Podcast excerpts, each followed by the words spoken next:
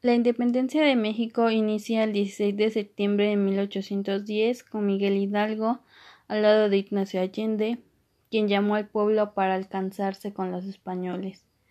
Termina el 27 de septiembre de 1821 y al día siguiente se firmó el Acta de Independencia. En México celebramos, nuestra independencia el 15 de septiembre, que es la fecha en que inició la lucha.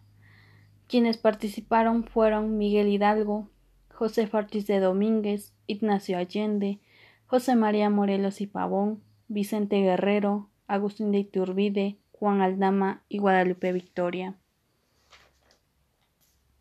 El mes patrio lo celebramos cada noche del 15 de septiembre y es especial para todos los mexicanos, ya que recordamos a las mujeres y hombres que nos legaron un país libre y soberano nos ofrecen a todos la oportunidad para festejar y dar el grito. En cinco países latinoamericanos también celebran su independencia, como Costa Rica, El Salvador, Guatemala, Honduras y Nicaragua.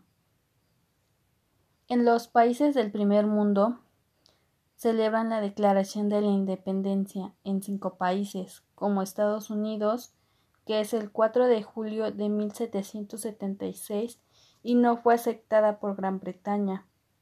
Venezuela, el 5 de julio de 1811. Argentina, 9 de julio de 1816. Colombia, 20 de julio de 1810. Y Perú, 15 de julio de 1821. La creación de un nuevo Estado. Para Aldo Hitler, en su discurso y escritos difundía su creencia en la pureza racional y la superioridad de la raza germana, lo que él llamaba una raza aria superior. Declaró que su raza debía permanecer pura para poder tomar el control del mundo algún día. Para Aldo Hiller, el ideal ario era rubio, de ojos azules y alto.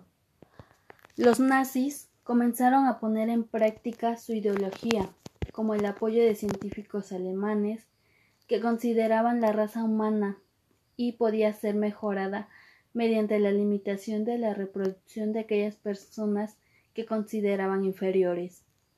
Hitler y otros líderes nazis consideraban a los juicios no como un grupo religioso, sino como una raza venenosa que vivía a costas de otras razas y las debilitaba. Mediante el tamaño de la cabeza, el largo de la nariz, registraban el color del cabello y los ojos de sus alumnos para poder determinar si los estudiantes permanecían a la verdadera raza.